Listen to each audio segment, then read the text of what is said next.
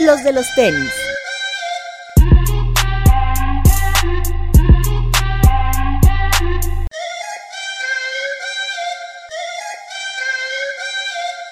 Hablemos de tenis, nada más.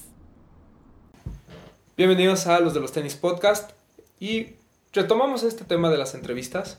Hoy está con nosotros eh, los hermanos Kumori, que ni son hermanos ni se apellidan Kumori. Está con nosotros Alex León Así es. y Alex Sandler. ¿Eres algo de Adam Sandler? Sobrino. Sobrino. ¿Nunca te has puesto a revisar el árbol genealógico? Sabes Sí. que sí, o sea, tenemos de que hay como esta página online que se llama Genie. No sé si la han usado. Pero así, te, o sea, de que literal hasta, güey, los neandertales, ya sabes, llega lejos, lejos, y si ven que, de la vida, ¿no? y Así. si ven que hay alguien así, güey, de que se parece tu árbol, te preguntan, oye, este güey puede ser que sea, y te los conectan y así, a ver si jalaba, pero no, la ¿No? neta no. Y de que en las tareas de la escuela y así siempre le decía a los maestros que, que sí, que Adam Sandler iba a venir para una cena, entonces que no iba a ir a la clase el siguiente día. Pero, sí, no, no lo conoces, pero te sirvió de, de excusa en algún momento. sí, la neta. sí. Es lo bueno de tener ese tipo de apellidos. Eh, Alex León, tú eres ingeniero industrial, Diseñador diseñador industrial. industrial. Así Y es. tú economista. Sí, Y bueno, estamos con ellos porque nos van a explicar un poquito de su colección que van a lanzar este fin de semana, donde la pieza principal, entre todas las piezas que van a lanzar, es una bota eh, de vaivén. O van Van bien, bien. perdón. Este, y ahorita vamos a platicar mucho de eso, pero eh, también los invitamos porque ellos en los últimos años han sido parte primordial del streetwear mexicano. Es una marca 100% mexicana, Hermanos Kumori. Eh, ya tuvieron su colaboración incluso con Atlética, que ahorita vamos a platicar de esas colecciones. Y mucho de lo que a mí me gusta de, de su, de su marca es el tema del storytelling, ¿no? Creo que a veces nos concentramos mucho en las marcas que se dedican a hacer estampados muy bonitos. Saludos Antisocial Social Club. Y, y no vemos más allá, ¿no? Creo que el tema de la calidad, de la hechura y en este caso también de las historias que hay detrás de las prendas es algo que no sé si las marcas no han sabido explotar o simplemente eh, se concentran en hacer eh, negocio, ¿no? En, en Claro. fabricar mil playeras y tal, tal. Entonces, es- de esto vamos a platicar con ellos. Eh, pero ustedes en el mundo del sneaker game, ¿qué rol juegan? ¿Tú consumes al menos, Leo? Yo consumo, pero no soy este. Lo que consumo lo uso, pues. O sea, no soy un coleccionista. Sí, medio sé lo que está saliendo. Este, lo más este, caliente, por así decir. Pero, pues no, no soy un coleccionista como tal, ¿no? Digo, admiro mucho el, el trabajo en el calzado. Y de hecho, es como lo que más se podría parecer a la práctica de un diseñador industrial dentro de la moda. Ok. Pero sí consumo, sí consumo y consumo y todo lo uso, ¿no? O sea, muy- no tengo ningún par que lo tenga ahí como alguna reliquia ni nada de eso. Digo, para la gente que nos está escuchando en el, en, el podcast, en Spotify o en iTunes, pues acá el señor trae unos undercover, ¿no? Unos Epic React. Además el color Black Element. Un React Element. Y Además más- el, el caro, más caro. El, el Pero Forest los, Green. los- los trato como Panam. Que, que aquí nuestro amigo Sandler trae Justo. sus Panam, ¿no? mis Panam de Ready to Die. Una Sí. colaboración de una marca mexicana el, hace dos años. Ah, sí, No me recuerdo. Hace un año, justo yo me ¿Un acuerdo cuando estábamos empezando la marca Alex y yo, ni un año. Este salió y yo les escribí y te pasé el código de porque solo tenías Sí. que era un friends and family Ah, sí, un Y descuento. y tenías Sí, que sí, mandar sí. el descuento Para y que yo ya no me los di y me 700 dijo Alex pues güey rólame el código y justo ya anda yo creo que ya va a ser más de un año o sea Sí. Hermanos tiene más de un año. justo cumple un año el 18 que sale esta colaboración con. Tony pero fue cuando estábamos en la parte de planeación de la Um, ¿no? Sí, ya un año. Ujú, Sí. Sí, yo también usé ese cubo, cubo- cupón. Oye, es que 700 pesos unos Sí. Panam ya de por sí pegaban. Claro, ¿no? Lo- Claro. Y pagarlo a full price, pues menos. sí, Este- para allá. ¿Y tú, Sandler? Yo sí soy más consumidor que, que mi compadre aquí. La neta sí le entro, hay veces que sí le entro duro, pero pues este sí me gusta usarlos. O sea, igual que, que Alex, a mí digo, o sea, me da igual sea el par que sea, lo uso. Y la neta sí, pues yo sí soy muy de la idea que pues son para eso, ¿no? O sea, me gusta disfrutarlos y los disfruto de esa manera. O sea, una vez que lo compro, lo primero que me gusta hacerlo es usarlo al día siguiente. Y este tema del, del hype, vamos a poner entre comillas. ¿Ustedes le ponen atención o te vale? A ti te gusta la pieza y tan tan.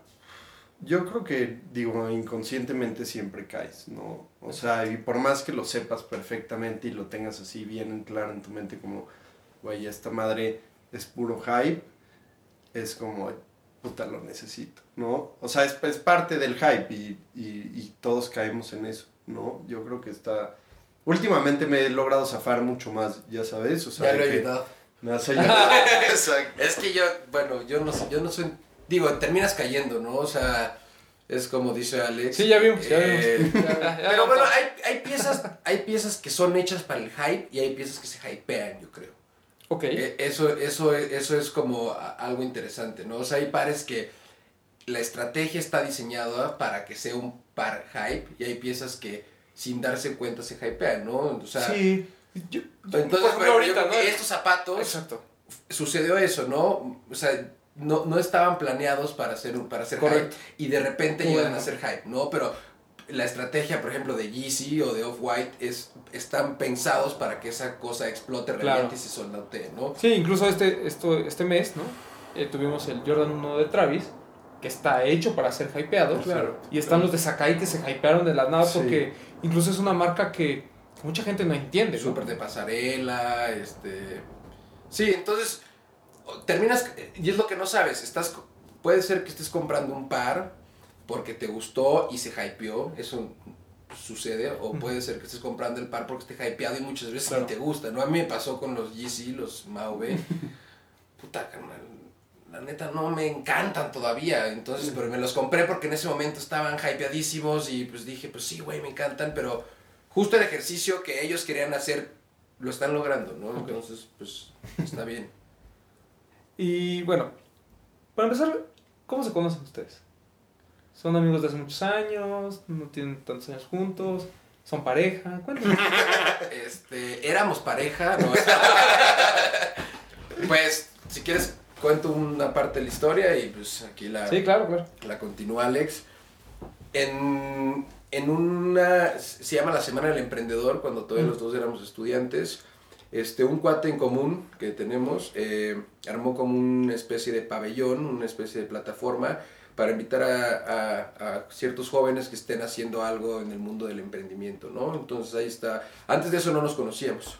Entonces en este pabellón eh, dimos una plática, la dio Alex sobre un proyecto que él tenía, ahorita seguramente les cuenta.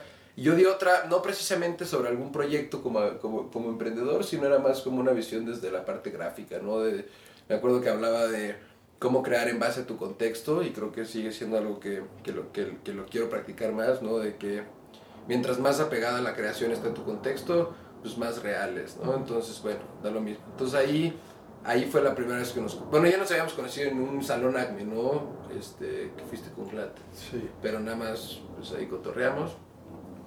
Y a raíz de que seguíamos dos en la uni, yo aplico para trabajar en una marca de, de ropa y me batean y pues me, como que quería chambear, quería hacer algo, tenía tiempo libre en la universidad, como que era de los últimos semestres. Agarro, le marco a Alex y le digo, oye carnal, pues sé que te interesa la ropa, yo soy malísimo con los números, pues te la quería hacer algo y en, así al día siguiente estaba Alex en mi casa. Pues si quieres platícales un, poco pues ya. más de la... No, no. Fui a su Sí, casa, fui a su sucedió casa lo que ustedes están pensando y pues ya. Y, y enos aquí, ¿no? Sí, pues básicamente, pues fue eso, ¿no? O sea, no, la verdad no nos conocíamos bien, no, no era de que éramos cuates de toda la vida, pero yo creo que justo eso nos ha ayudado mucho, ¿no? A, Claro. a que las cosas fluyan y a que yo le pueda decir la neta y no es de que me lo encuentro a las dos horas en casa de otro cuate, ¿no? Porque pues la verdad no está ahí tan, tan metida la, la relación. Pero pues sí, o sea, obviamente pues ya somos pues hermanos, ¿no? Los hermanos como Pero sí, esa, pues, esa es la historia de, de hermanos como Sí, porque además me parece que, que el complemento está ahí, ¿no? Tú como diseñador, tú en la parte de, de los números, pero tú ya también tenías noción de- del tema de diseño, ¿te estás interesado en crear una marca de ropa en algún momento o fue un proyecto que te llegó de repente? No, a ver, yo, yo como lo veo es que yo he sido consumidor de todo esto ya de, de, de largo tiempo, por así decirlo. O sea, bueno, desde siempre me ha gustado mucho la ropa, me ha gustado pues la, la ropa y los sneakers, ¿no? Y entonces pues sí le he entrado y le he entrado y llega un punto en el que pues consumes mucho y pues por ende sabes, ¿no? O sea, bueno, sabes lo que te gusta y te empiezas a meter más, ¿no? Empiezas a indagar más, empiezas a conocer ya no solo el nombre de la marca, sino el nombre del diseñador, empiezas a entender cómo, cómo funcionan ciertas cosas, qué cosas les gusta hacer así, pero pues todo desde el lado del consumidor. Entonces, tipo, Alex siempre dice, güey, tú eres buena prueba porque eres muy quejumbroso, ¿no? O sea, a mí, me, yo sí siempre le digo, güey, no mames, esta camisa está horrible, te pica la etiqueta, ya sabes, y entonces es como, son detallitos que tienes que ir a empezar a cuidar, ¿no? Cuando empieces a, a hacer la marca, digo, que nos gusta cuidar, ¿no? Sí, claro. claro, claro. Y, y tú ya tenías la onda de, de hacer una marca de ropa. No tanto, fíjate. O sea, a mí lo que me... De hecho, yo traía más un, un, un- un cotorreo mucho más apegado a la gráfica, Ok. mucho más apegado al diseño industrial, mucho más apegado al arte. Y, y me meto en este mundo de, de, de la ropa a partir de, de, de, de tener una marca de ropa. ¿no? A mí lo que me interesaba de cierta forma es, yo pensaba en el, este sentido que la gráfica, como un print, nada más se queda en una casa. Pero como una, con una playera, una gráfica camina, ya sabes. Pero también había un background ahí de diseñador industrial que me interesaban mucho los procesos, que me interesaban mucho los materiales, que me interesaban mucho las construcciones de las cosas. Y creo que una marca de ropa era como la manera más digerible de, de poder hacer esto. ¿no? Digo, siempre me ha interesado el lenguaje de la ropa. O sea, es, yo creo en una persona que es muy fácil deducir ciertas cosas de una persona en base a cómo está vestido, ¿no?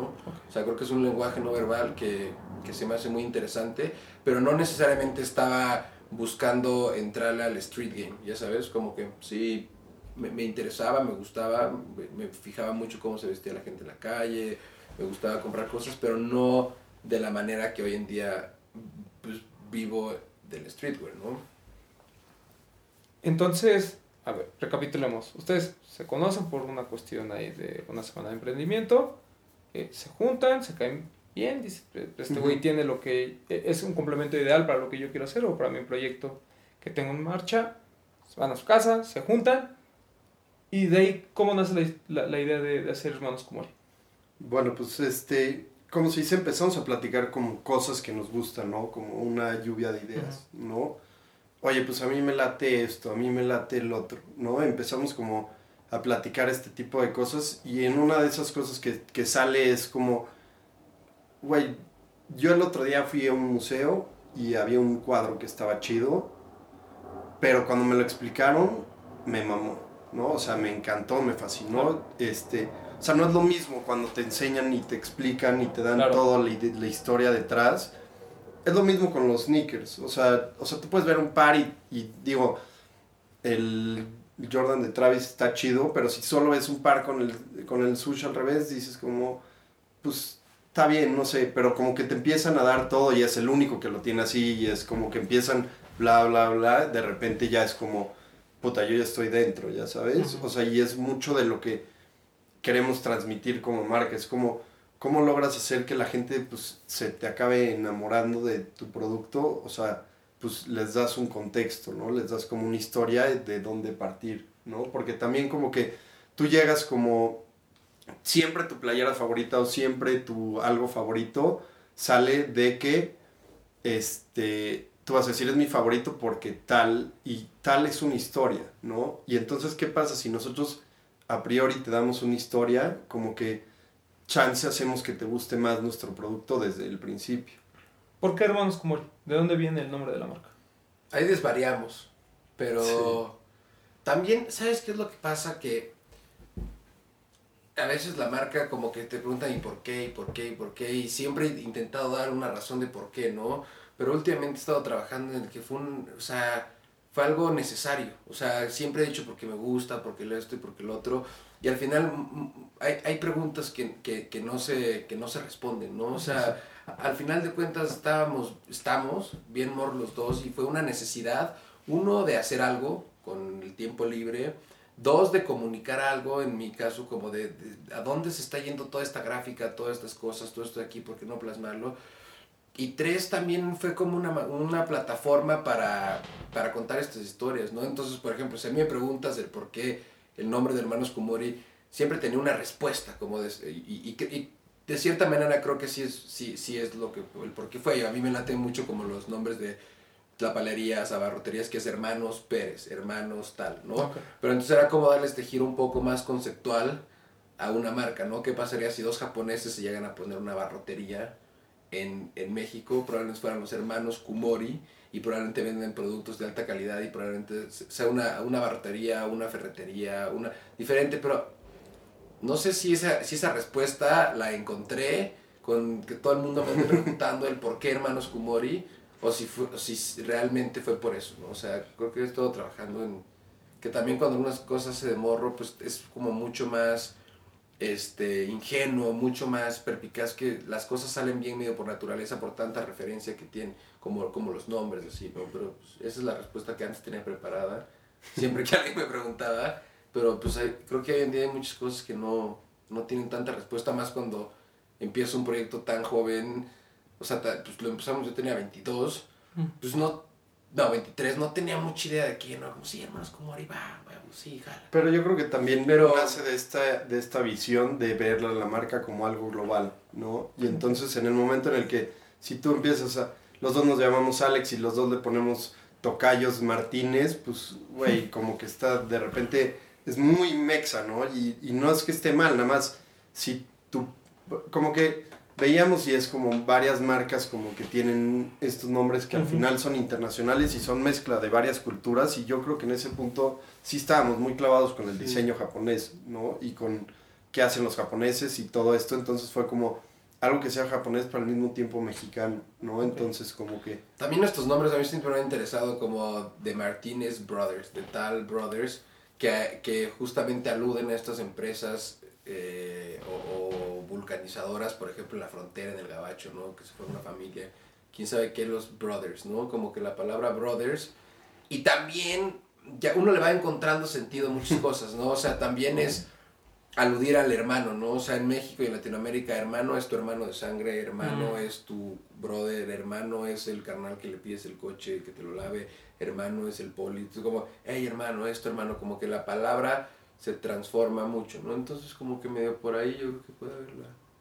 Es como un popurrí de todo, ¿no? Sí. Al final no fue nada, fue como hermanos Kumori y a lo largo de que tanta gente te pregunta le, le empiezas a buscar un sentido a por qué hermanos Kumori, no primos Kumori, pero había mucha referencia ahí Ok. que nos interesaba, ¿no?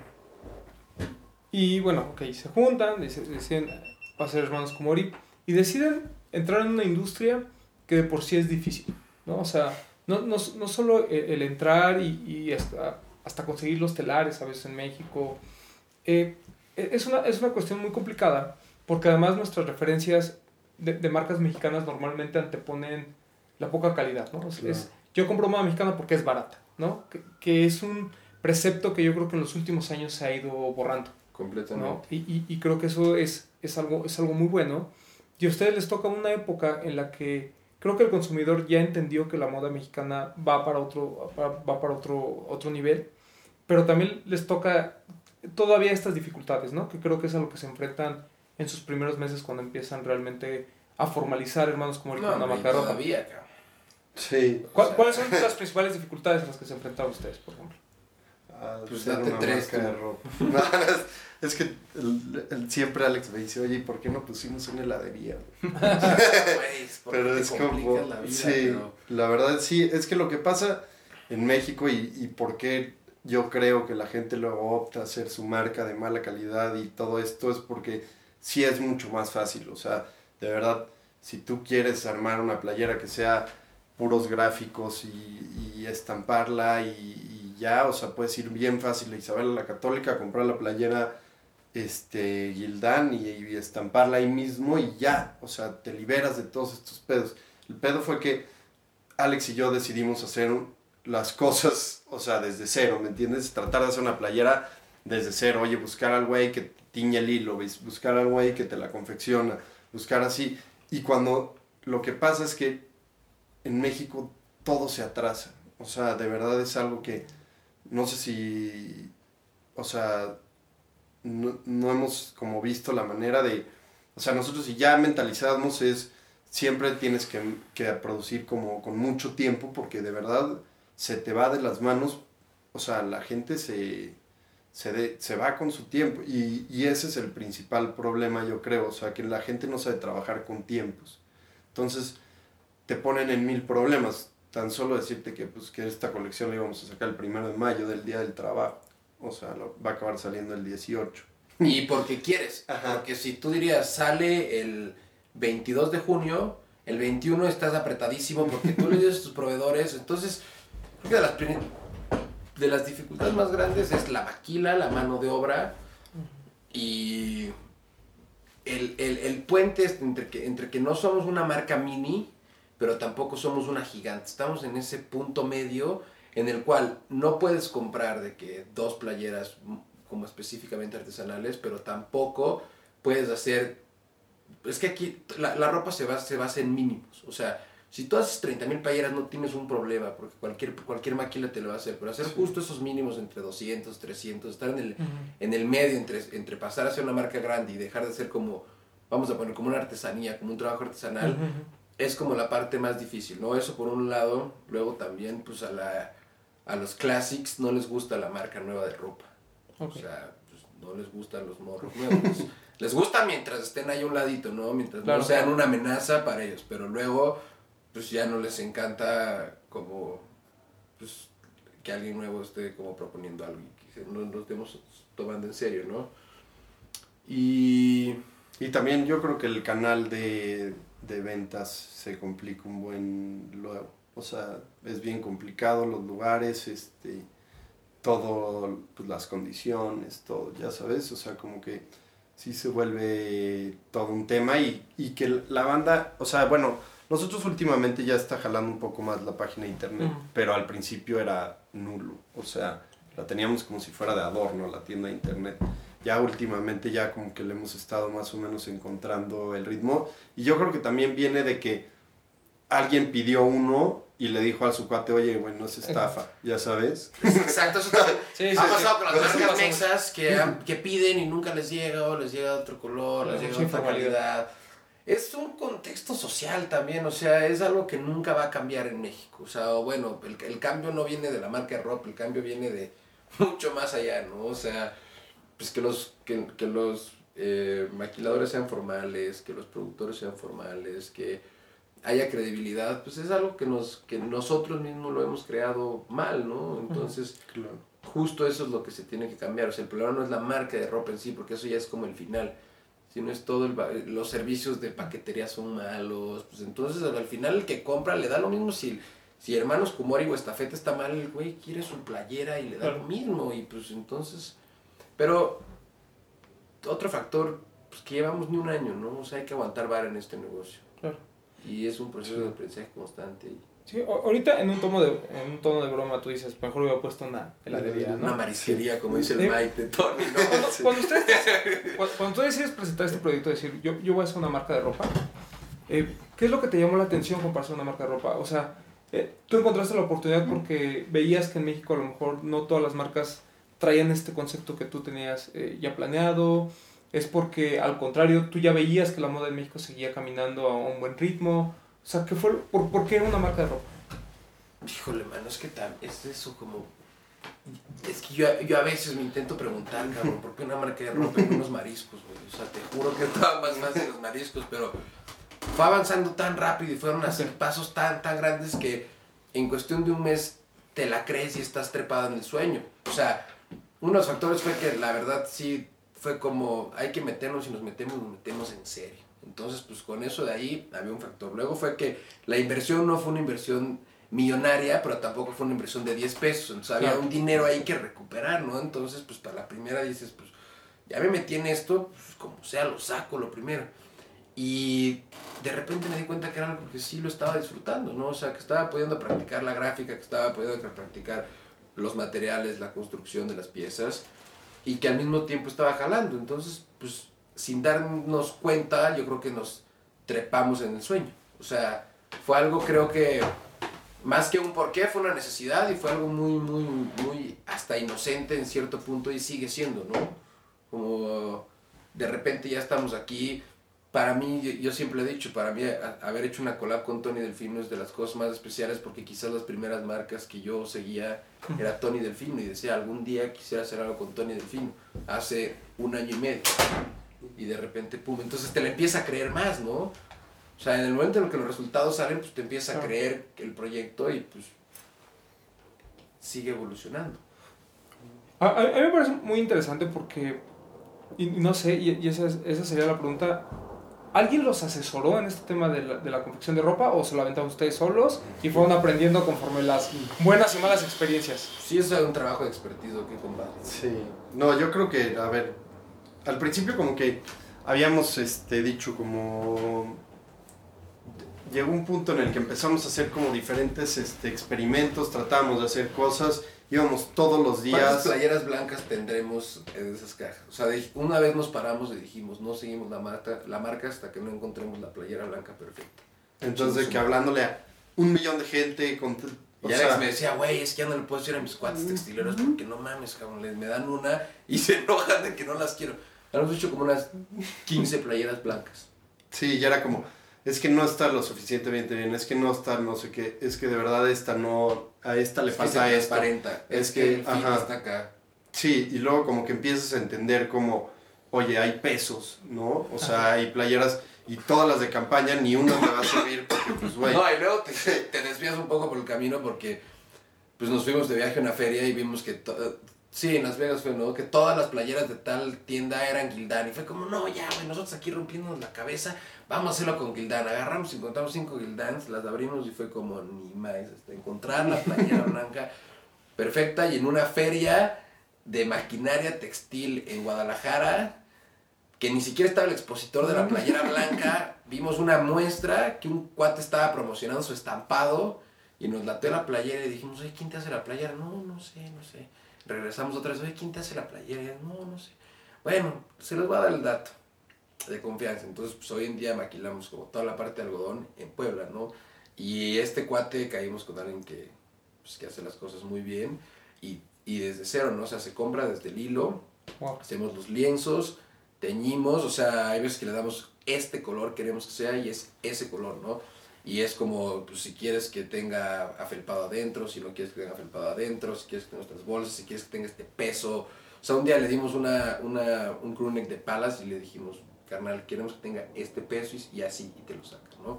Entonces, eso fue un trabajo que a, que a final de cuentas yo creo que es un plus, ¿no? O sea, tomó tiempo, pero, pero es ese valor agregado y es satisfactorio también como marca decir como, no es que no se puede en México, sino es que pues hay que buscarle un poquito Hay más, que ¿no? O sea, involucrarse, hay que involucrarse, hay que buscarle un poquito Sí, también más. como que cuando estás chavo, o sea, dices como, oye, güey, pues le voy a preguntar a este brother y que me dé todos los secretos del mundo, ya sabes, y como que en México, pues obviamente nadie te va a decir eso, ¿no? O sea, te van a decir, oye, yo la verdad, este, no, pues las hago yo todas, y este, y si quieres, este, te hago unas, ¿no? Y te empiezan, y entonces ya todos están tratando de hacer tu negocio, su negocio contigo y acabas bien morrea, o sea, al principio, o sea, es lo que ha pasado con nosotros. También al principio éramos muy caros. O sea, digo, no muy caros, pero pues al final sí éramos muy caros para lo que era. Y, y te das cuenta que pues es poco a poco puedes como que empezar a bajar este, pues, tus costos para poder empezar a sacarle y empezar a,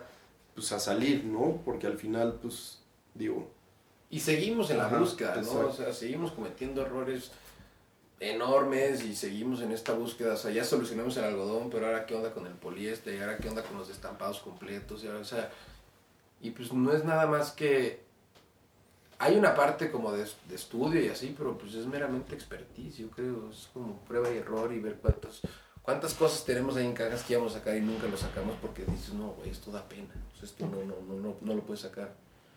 Y, o sea, por lo que entiendo, ustedes realmente son emprendedores de verdad, ¿no? O sea, dijeron desde cero, vamos a una marca de ropa. A mí, pues yo en la vida, no sé si ustedes alguna vez habían diseñado una prenda, pero pues por lo que entiendo, creo que no. Empieza todo de la nada, ¿no? Que, que creo que también es, es un proceso yo, muy enriquecedor como experiencia, ¿no? Eh, yo- entiendo que obviamente el fin de, de cuando creas un negocio es ser rentable. ¿no? O sea, no, no- claro. no hay un fin adicional a menos que seas multimillonario y digas, bueno, me voy a crear esto, ¿no? Una fundación pero- ahí. ya. exacto. Pero, pero me parece que, que- que ese es el tema con, con- con las marcas de, de streetwear. Y, y en general de ropa, creo que no aguantan este proceso, ¿no? Como tú dices, terminas diciendo, ¿sabes qué? Pues mejor eh, tengo un güey que hace unos gráficos espectaculares, los pongo en una playera y al que quiera, ¿no? Claro. Eh, pero ustedes van por otro lado y no solo se dedican a confeccionar la prenda desde cero, o sea, bueno, a, a- buscar estos proveedores que confeccionen desde cero, sino también la parte del storytelling, que es lo que a mí más me sorprende de su marca, ¿no? Vayamos con su primera colección. ¿Cuánto tiempo les costó desarrollar la primera colección y cómo empieza este storytelling de los astronautas? Este, Creo que un año, Sí. no menos, menos, unos seis Son meses. unos como No sé bien. O- como ocho meses este, desde que se planea. Es bien loco porque algo que decimos siempre es como todos tienen las mismas referencias, ¿no? O sea, sobre todo ahorita con Instagram y con todas las redes y con todo esto. O sea, está muy cabrón. Todo, seguramente les pasa a ustedes. O sea, el Bretón te manda algo y es como, no más, ya lo vi, ya sabes. Ya lo habías likeado. ya Sí. lo habías likeado. Y No, ya, puras fotos todos, de Kim Kardashian. y entonces como que todos este, pues nos basamos en lo mismo. Y luego hay veces que ves como lo mismo que tú pensaste Ujú.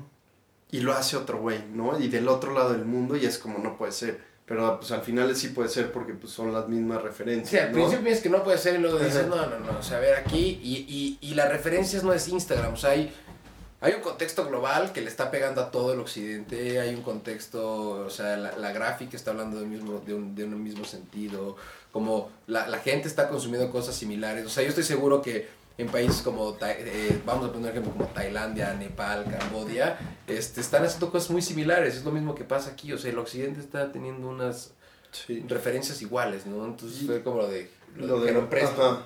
Sí, nosotros decimos como, bueno, vamos a empezar y vamos a hacer algo que es, vamos a hacer esta colección que sea en torno a qué hubiera pasado si México hubiera tenido una NASA en los 60, ¿no? O sea, cómo se hubiera llamado, cuáles hubieran sido las bases aéreas, este, quién hubiera estado involucrado, todo esto, como qué uniformes hubieran usado, qué tipo de tecnologías, qué tipo de todo esto. Y después de platicar un poco eso fue como, tenemos que contactar a Neri Vela, que es el primer astronauta Ujú. mexicano. Y entonces fue cuando lo contactamos. ¿Cómo lo contactan? no? Este, Chingue y jode, ¿no? Sí, o sea, puros toqueos sea, ok, en ok, internet. Pero al final, este, salió, era, era bien loco porque de que mandaba mensajes en su página, mandaba Twitter, o sea, yo lo- los toqueaba por todos lados y de repente fue como, Alex, ya me contestó, güey, ¿ahora qué? Ya sabes, o sea, que era broma, ya sabes, no, no, no, no sé si sí estábamos listos para esto.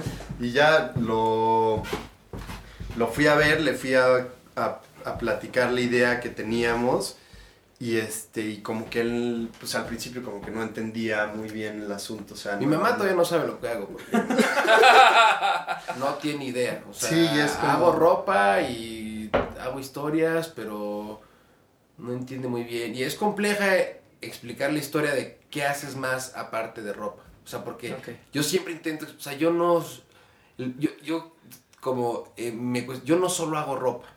O sea, es lo que yo intento explicar a, la- a las demás personas. Como que la ropa a la larga es la plataforma para todo lo que está atrás. Ok. y entonces pues sí al final digo aceptó y este y pues bien o sea al final salió bien todo eso digo fue nuestro primer sold out su sudadera entonces como que estuvo muy chido la neta porque como que él estaba muy nervioso de que no sé qué y las regalías y que no sé qué pero que él quería apoyar y pues al final este pues salió muy chido Pero- todo eso Ustedes se sientan un día y dicen, ok, vamos a hacer nuestra primera colección ya en forma, ¿no? Vamos a tocar el tema este, espacial. El, ¿Cómo se llamó la primera colección? Servicios mexicanos interestelares. Este, y bueno, deciden ponerle este nombre. El storytelling, eh, la premisa es, ¿qué hubiera pasado si México hubiera tenido una especie de NASA Ujú, aquí, Una ¿no? agencia espacial. Contactan a Neri Vela, Ajá. ¿no? que fue el primer o el único astronauta en- en el mu- mexicano en, el- en la NASA. O sea, fue el, fue el primer astronauta mexicano En salir de la de atmósfera. Y ustedes con ese, con, con ese background, con Eribela, ustedes desarrollan una historia de, de, de este servicio mexicano interestelar. Este, y cómo, tú dices que la plataforma es la ropa, ¿no? ¿En Yo, lo veo así, desde un punto de vista muy romántico, o sea, al final de Entonces tú, creas la historia y de ahí decides, estas van a ser las prendas que van a hacer la colección. Pues a veces o a veces es como queremos hablar de... Va- vamos, va- vamos cronológicamente, vamos con la de los fantasmas de Orizaba. Cómo, cómo fue más o menos el proceso creativo. Estábamos terminando la venta de lo de... No, ni, estábamos ya por lanzar. fue la primera o la segunda. La La segunda. segunda, la, la, la colaboración con Atlético. Estábamos a punto de lanzar la.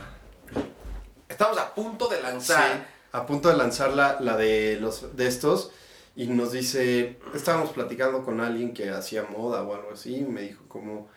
Oye, bros, ¿y qué van a hacer después? ¿No? Y yo tenía Y atravesado como- Atlética porque... No, no, no, pero fue como.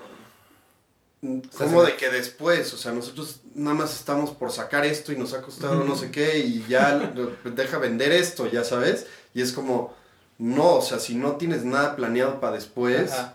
pues, o sea, ¿cuánto te tardaste en hacer esta? Exacto. Un año, o sea, vas a sacar cosas nos vamos cada año. año, ¿no? Entonces fue como, puta, sí cierto. Y justo venía el mundial. Ajá, y yo tenía la referencia como muy presente y, y, y, y, y no me parece mal hablar de eso, como de Gosha con Adidas, o sea, y, así me, encanta manejar mi proceso creativo bien abierto, no me gusta aclamar algo que no es, ¿sabes? Entonces, pues en mi cabeza se me hizo completamente lógico colaborar con Atléticas, como que se me hacía una marca súper retro, toda esta imagen que tenemos del Cuau en la selección con la playera de Atlética, este, la, la, el- la selección de México que ganó el Mundial con Atlética, como en, un, en una etapa de la Liga Mexicana de Fútbol, como el 80% de los uniformes de, de fútbol eran de Atlética, y ahorita estaba medio muerta, ¿no? Entonces, Alex tenía LinkedIn, ¿no? Sí. Y te da gratis para mandar un mensaje a la persona que tú quieres. Y buscamos al CEO de Atlética. y le mandamos un mail así como, güey, una persona. No, te deja como un tweet, o sea, te Un dice tweet como que lo va a 140 leer. Ajá, en 140 caracteres, una solicitud de amigo, ¿no? Y este, y el, justo fue el día de la pop-up y se lo mandé y este, y el güey dijo como, o sea, lo aceptó, después ya le mandé un párrafo más grande y me dijo, habla con esta chava por teléfono, le marqué a la chava por teléfono y me dijo como, bueno, pues este, hablamos, lo platico y hablamos luego. Bueno, pero haciendo como a lo que tú nos preguntabas con el proceso creativo, ¿no? Aquí en este caso fue como, ok, ya tienen Atlética, ya saben que va a ser de food, ¿qué vamos a hacer con esto, no? O sea, por ejemplo, ahí fue un desorden, ahí fue, no fue que nos sentamos a pensar y dijimos, mira, vamos a hacer una colección acerca de albinos, ¿cuáles son los tres candidatos? No, pues está Charlie, está Atlética y está alguien más. No, aquí fue como, pum, de golpe, ni siquiera hemos vendido, ojalá nunca escuchen esto de Atlética, le mentimos al CEO de Atlética que fue sold out y ni siquiera había sido la Ok, pop ok. y de repente nos dicen, pues órale, le- échenos un pitch de su idea y que vamos- a Guadalajara. a Guadalajara. Agarramos un vuelo, nos vamos a Guadalajara con unos mock-ups ahí que medio, medio más o menos. Mm, Y, Y con la historia, ¿no? O sea, porque al final la historia. lo que nosotros este pues acabamos vendiendo son historias, ¿no? O sea, Claro. le estábamos diciendo Ahí estos, ahí es cuando dices no solo vender ropa, ya les pudimos vender una historia Claro. que estaba Y, escrita. y le Sí. estábamos diciendo cómo lo vamos a volver cool y todo esto cuando ni siquiera, o sea, nada. Y ya Cuando ni, ni ustedes eran cool. Exacto, vendiendo. Ni, No ni más. somos cultos. No, pero, Sí. o, o sea, es que, es que es interesante porque aquí vemos dos colecciones que parten de, de formas diferentes, ¿no? O sea, eh, no, no es lo mismo planear con, con ocho meses, eh, obviamente todo el proceso que seguramente los descalabros que se llevaron al... el- Claro. Por ejemplo, esta chamarra de mezclilla que usan de, de- de su primera colección, que me parece fantástica, seguramente el proceso para diseñarla y, y- y hasta acabarla Sí. no fue nada fácil. La sudadera, que también es muy buena. Este tema de los velcros, ¿no? Que, que está muy relacionado con el tema de los, de los astronautas. O sea, me, me parece que, que su primera colección eh, fue muy buena, no solo en la parte artística, sino en el, en el producto, ¿no?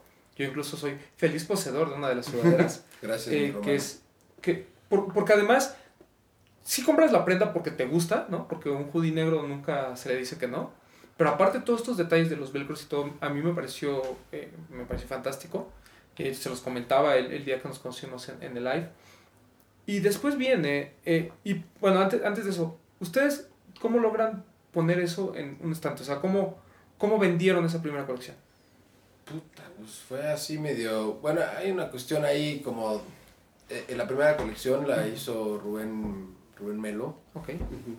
La presentamos en el showroom y pues como que te, te, te empiezas a dar cuenta cómo está distribuida la moda aquí, ¿no? Entonces pues Rubén Melo, bueno, Alex conocía a Mijangos, Ok. Mijangos conocía a Rubén Melo, Rubén Melo conocía a Ricardo Campa, ¿no? Entonces nuestro primer punto de, de venta fue Kamikaze. Kamikaze. Y a Después partir de eso, pues ya tienes una cierta credibilidad, ¿no? Ya presentaste en un lugar, ya vendes en una tienda. Y a partir de eso, pues hemos ido constru- construyendo como esta... Pues sí, es... También de repente estábamos en él, estábamos con un buen de revistas ahí que, que se presentaron, ¿no? Entonces, pues con una tienda, pues cada vez se vuelve más fácil, tienes más credibilidad, ¿no? Es como, hey, te enseño esta Claro. ropa, venden estos, estos puntos de venta, estos, estos artículos validan que soy alguien que, que está haciendo las cosas, pues te interesa o no, entonces pues ya, yo creo que es mucho más fácil, ¿no? Pero pues a distancia sí fue como, pues, yo creo que nos veían bien montados en el sueño, ¿no? No sé, es justo... Sí, o sea, te, te pregunto porque... Puta, no, no, no, no, O te sea- tengo una respuesta tan clara de la primera vez. O sea, ahorita yo ya me Claro. sé la fórmula, ahorita. Pero la primera vez, pues es que a veces. También como que ayuda mucho que los cuates te empiezan a, no, o sea, tu tía te dice, bueno, ya te compro una para el sobre, Ah, ya claro. sabes, y al final, digo, es, es bien chistoso, ¿no? Porque vas con tus cuates y todos están vestidos porque tú los vestiste, pero al final como que está muy raro, ¿no? Sí, Y está- Oye, acabamos de sacar Sí. eso y vino Jesse Bass acá a, los, a unos MTV Awards y se vistió de hermanos Kumori. Entonces, de repente, esas cosas que yo creo que ni ahorita intentándolos nos las salió. Sí. O sea, fue así. O yo sea, sí creo en una pizquita de suerte, suerte, ahí que, que, que, que es Pero, indiscutible, mira, ¿no? Pero qué bueno, ¿no? O sea, hay, hay muchas historias, yo creo que en las marcas de, de streetwear, eh, sobre todo las mexicanas, donde casi casi es todo es sufrimiento, ¿no? Casi Sí. todo es, este, bueno, yo ya casi estaba frustrado, eh, llevaba este, dos años y esto no Ya jalaba. empeñé la casa. Exacto, ¿no? Y, eh, a ustedes pues, les ha ido bien. O sea, la, la Mm. verdad es que al menos esta primera colección creo que eh, dejó, dejó mucho eh, en la mente de la gente, ¿no? Eh, eh, les digo, o sea, yo pareciera que fue hace mucho tiempo, pero o sea, ahorita haciendo la recapitulación, pues fue hace un año, ¿no? Sí, Que estaba y, y, y, y me ac- me acuerdo que no haber tenido, eh, Bretón aquí que está conmigo, él sabe cómo soy para la ropa, o sea, no soy un tipo que gasta mucho en ropa. eh, y sin pensar les dije, ¿no? O sea, pero te la voy a Claro. comprar, la compré en ese momento y todo. Eh, porque me parecía que, que, que todo estaba muy bien armado, ¿no? Y como tú dices, creo que el hecho de que hayan tenido de alguna man- eh, manera el apoyo por parte de Ricardo, ¿no? En, en Sí. Kamikaze, creo que también le- les dio un poquito de aval, ¿no? Claro. Eh, para, para la gente. Eh, Eso y algunas cosas, sí. O sea, Sí. Se, se sumaron muchos factores Así que, es. que dieron el...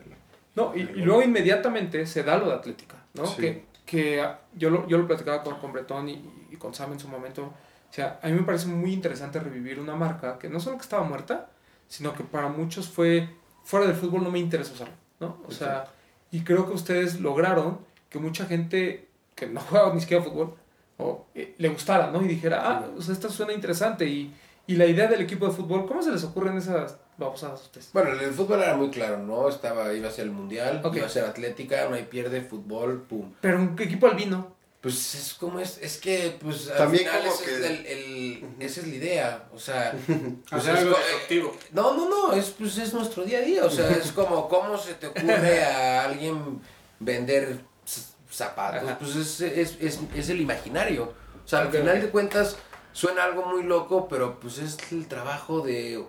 Como un vendedor se está rompiendo la cabeza de cómo le vende al otro, Sí. yo me estoy rompiendo la cabeza cómo hago algo para que la gente se cuestione, Claro. igual que Alex, ¿no? Al final las ideas de estas ta- es cosas salen de cosas como cotidianas que al final acaban como pues las acabas como oyendo y las acabas así y empiezas como no sé, o sea, yo, yo, yo sí tengo la idea de que, que los fantasmas salieron mucho por, por Andrés Iniesta, ¿no? Que es el fantasmita, ¿no? Que le dicen así.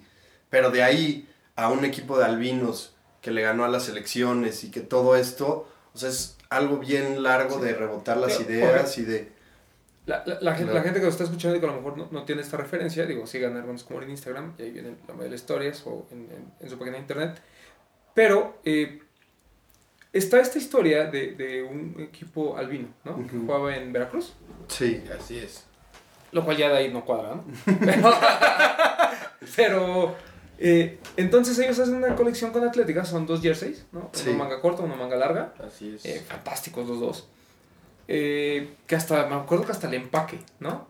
Sí, era como una red. Como una red de, De del, fútbol. de- del arco de fútbol. Así es. De la portería. Y, y la verdad es que si ustedes se ponen a leer un poquito eh, todo, todo este antecedente que estamos platicando y todas estas historias alrededor de sus colecciones, creo que se van a envolver un- y van a entender mucho de lo que estamos, eh, no solo platicando desde el punto de vista de, de- de cómo lograron hacer una marca, sino desde el punto de vista creativo, ¿no? Que es lo que creo que nos sorprende porque no estamos acostumbrados a eso.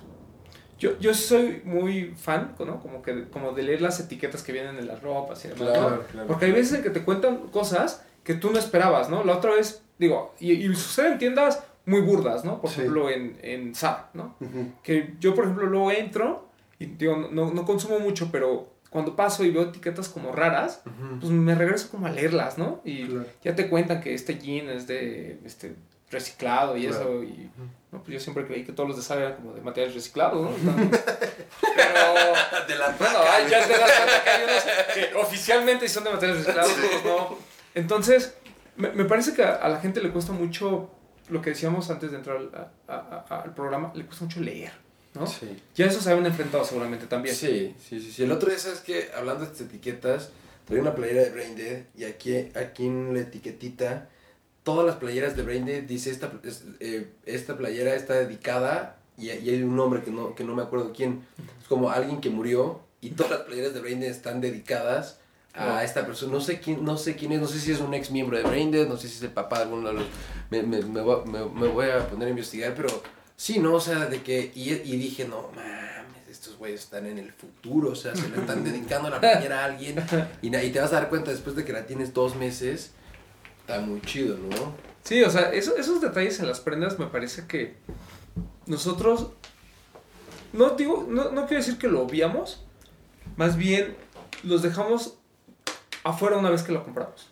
Claro. ¿no? Creo que una vez que ya compraste una playera, ya no te importó la historia, nada más es ponerle, presumirla, porque estamos acostumbrados a este tema, sobre todo en nuestro nicho, a este tema del hype, ¿no? O sea, Sí. lo, lo- lo que comentaba al principio, pues no era broma, o sea, The Social Social Club parte de un, de un tema eh, que se volvió viral en internet, ¿no? O sea, Claro. yo quiero una, play, un- una, una sudadera que diga que pertenezco a un club social, antisocial, ¿no? Claro, se volvió como un gang ahí. Exacto, y, y, y- y tú buscas comprar la sudadera por el gajo, o, o buscas comprar la playera, o etcétera, etcétera, independientemente de que el güey haya hecho el mejor negocio de la vida, donde es, Claro. dime qué quieres, yo lo mando a maquilar y después te lo entrego, si es que se me, acuer- me acuerdo de Un año entregártelo después. un año después, ¿no? ¿Han comprado ustedes en Antisocial? Social? Sí, no, bueno, ¿Qué? Sufrimiento, un año después te llegan las cosas. Ahí sí. ya ni te acuerdas que compraste. O sea, ¿ya lo, pa- ya, ya lo pagaste? ¿No? ¿O ya Ya. estás pagando interés de eso? Y- Él ya se lo gastó en un Ferrari y tú todavía no tienes. Y es Kill Down. Sí, claro, claro, Sí, la No, calidad eso pues un día sacó un post así de que Sí, sí, sí. Kill Down. O sea, si yo y voy está a- bien, está bien. la- la- que depende que, que Es le que- pegues a cada marca, ¿no? Yo no Exacto. Kill Down, pues es. Está chido. No, y yo creo que e- e- ese es el punto, ¿no? Mucho depende de qué buscas tú en tu marca. Por eso es que creo que ustedes eh, han resultado un tema tan interesante y en tan poco tiempo estamos hablando constantemente de hermanos Kumori. No solo porque la verdad se han aventado que cuatro colecciones en un año, ¿no? Sí, Es la cuarta. sí. es la Entonces, o sea, la verdad es que pues, hay, hay veces en que hay marcas que a lo mejor son cada semestre, cada tanto, y ustedes, pues, bien o mal, ya llevan cuatro, ¿no? Eh, la tercera colección, ¿qué fue? Es que intentabas probar de una manera Sí. diferente, ¿no? Como que. ¿Fue la de qué? La de la imprenta. Sí, La de la imprenta, algunos le dicen, la de las islas, la de la soledad. La de la soledad. E- esa colección, pues, fue la primera colección de- desarrollada en el estudio. Ok. Entonces, este, nos quisimos ir un poquito más conceptuales, ¿no? O sea, como desde el punto de vista que nosotros lo vemos, es una colección que está inspirada en la soledad. Entonces, de- y desde el punto de vista que yo lo veo, porque siempre Alex y yo tenemos dos puntos de vista muy diferentes, que es lo que complementa esto de aquí. Desde el Ujú. punto de vista que yo lo veo fue, agarramos cinco islas, también al azar, nos dejamos guiar, mucho por las banderas, qué bandera nos gustaba más, pero sí intentando de- diversificar, que estén por todas partes, que no todo esté en América, que no todo esté en. Europa, que no todo esté en Asia. Y a partir de eso, como que intentamos traducir la soledad de una manera terrenal, ¿no? O sea, las islas pues están solas y de, a partir de eso creamos como cinco básicos, que, que era pura gráfica alrededor de estas islas, ¿no? Pero al mismo tiempo hicimos tres prendas que queríamos abordar la soledad desde un punto de vista como mucho más conceptual, que era una chamarra que se te quedaba colgada, que hacía como alusión a que no te quedas solo. Luego había un- una, una tote bag que te protegía de la lluvia, como un sentido de protección ahí, que era como una... con- Sí, como que la, la, la, la lluvia hace mucho que te aísles, ¿no? O sea, quieras o no, es, ya no salgo de mi casa, ya que flujera, ¿no? Entonces es como, esto te, te permitía... protegiendo, ¿no? Ajá. Y luego había una security jacket que también te ayudaba para la lluvia. Y a raíz de eso hicimos por, hi- hi- hicimos por primera vez un libro. Escribimos un libro. Bueno, no lo escribimos nosotros, lo escribió Paulina López, la idea original es de Hermanos Kumori. La edición la hicieron en la RRD, que es, la, es una imprenta. El libro está aquí. Este de aquí se le salió una pasta. Pero pues es como todo un libro y cuenta cada isla como cada como un capítulo, ¿no? Digo, estos fueron las, los intentos. El paraíso en una isla. El paraíso es una isla, el infierno también. Como haciendo este sentido de que hay veces que re- regresas del metro y es como puta, qué delicia estar solo, ¿no? Pero al mismo tiempo, estar solo puede ser algo bien complicado. Entonces, como que sí tiene esta doble faceta de que puede estar muy chido ser, o sea, un paraíso, el estar solo, o un infierno. ¿no? Entonces, este.